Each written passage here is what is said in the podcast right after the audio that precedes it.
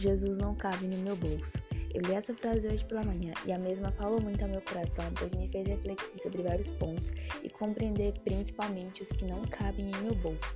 E falando deles, não poderia deixar de mencionar o mais importante, Jesus, porque sem ele os outros não têm cor, vida e voz, pois para mim ele é o princípio de tudo e às vezes eu mesmo deixo bem claro o oposto, onde acabo fazendo coisas que não agradam, assim como não deixar fazer parte de minha rotina, de minha vida, de minha história. E eu sei que com isso criamos uma rotina conturbada, eu e você, por não deixarmos sempre em alta o que realmente tem que estar. Além disso, o fato de enchermos nossos bolsos com outros pertences não significa que estamos completos, felizes ou preenchidos, mas nos mostra que nossa prioridade é outra, que nossa jornada tem um foco distinto daquele que Jesus criou para nós.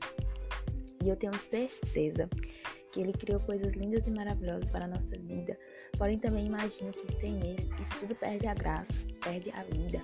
Logo, ele não devia caber em nossa vida apenas quando estamos precisando, mas que ele possa caber e ultrapassar nosso bolso e coração todos os dias, por amor e com amor.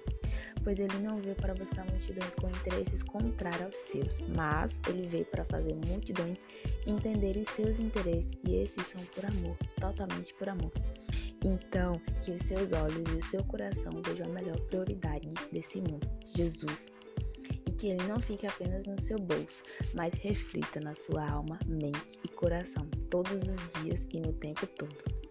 Oi, seja bem-vindo de Coração para Coração. Eu me chamo Camila Nogueira e peixe que iniciei esse episódio é meu. E foi para te lembrar que você é especial, importante e amado.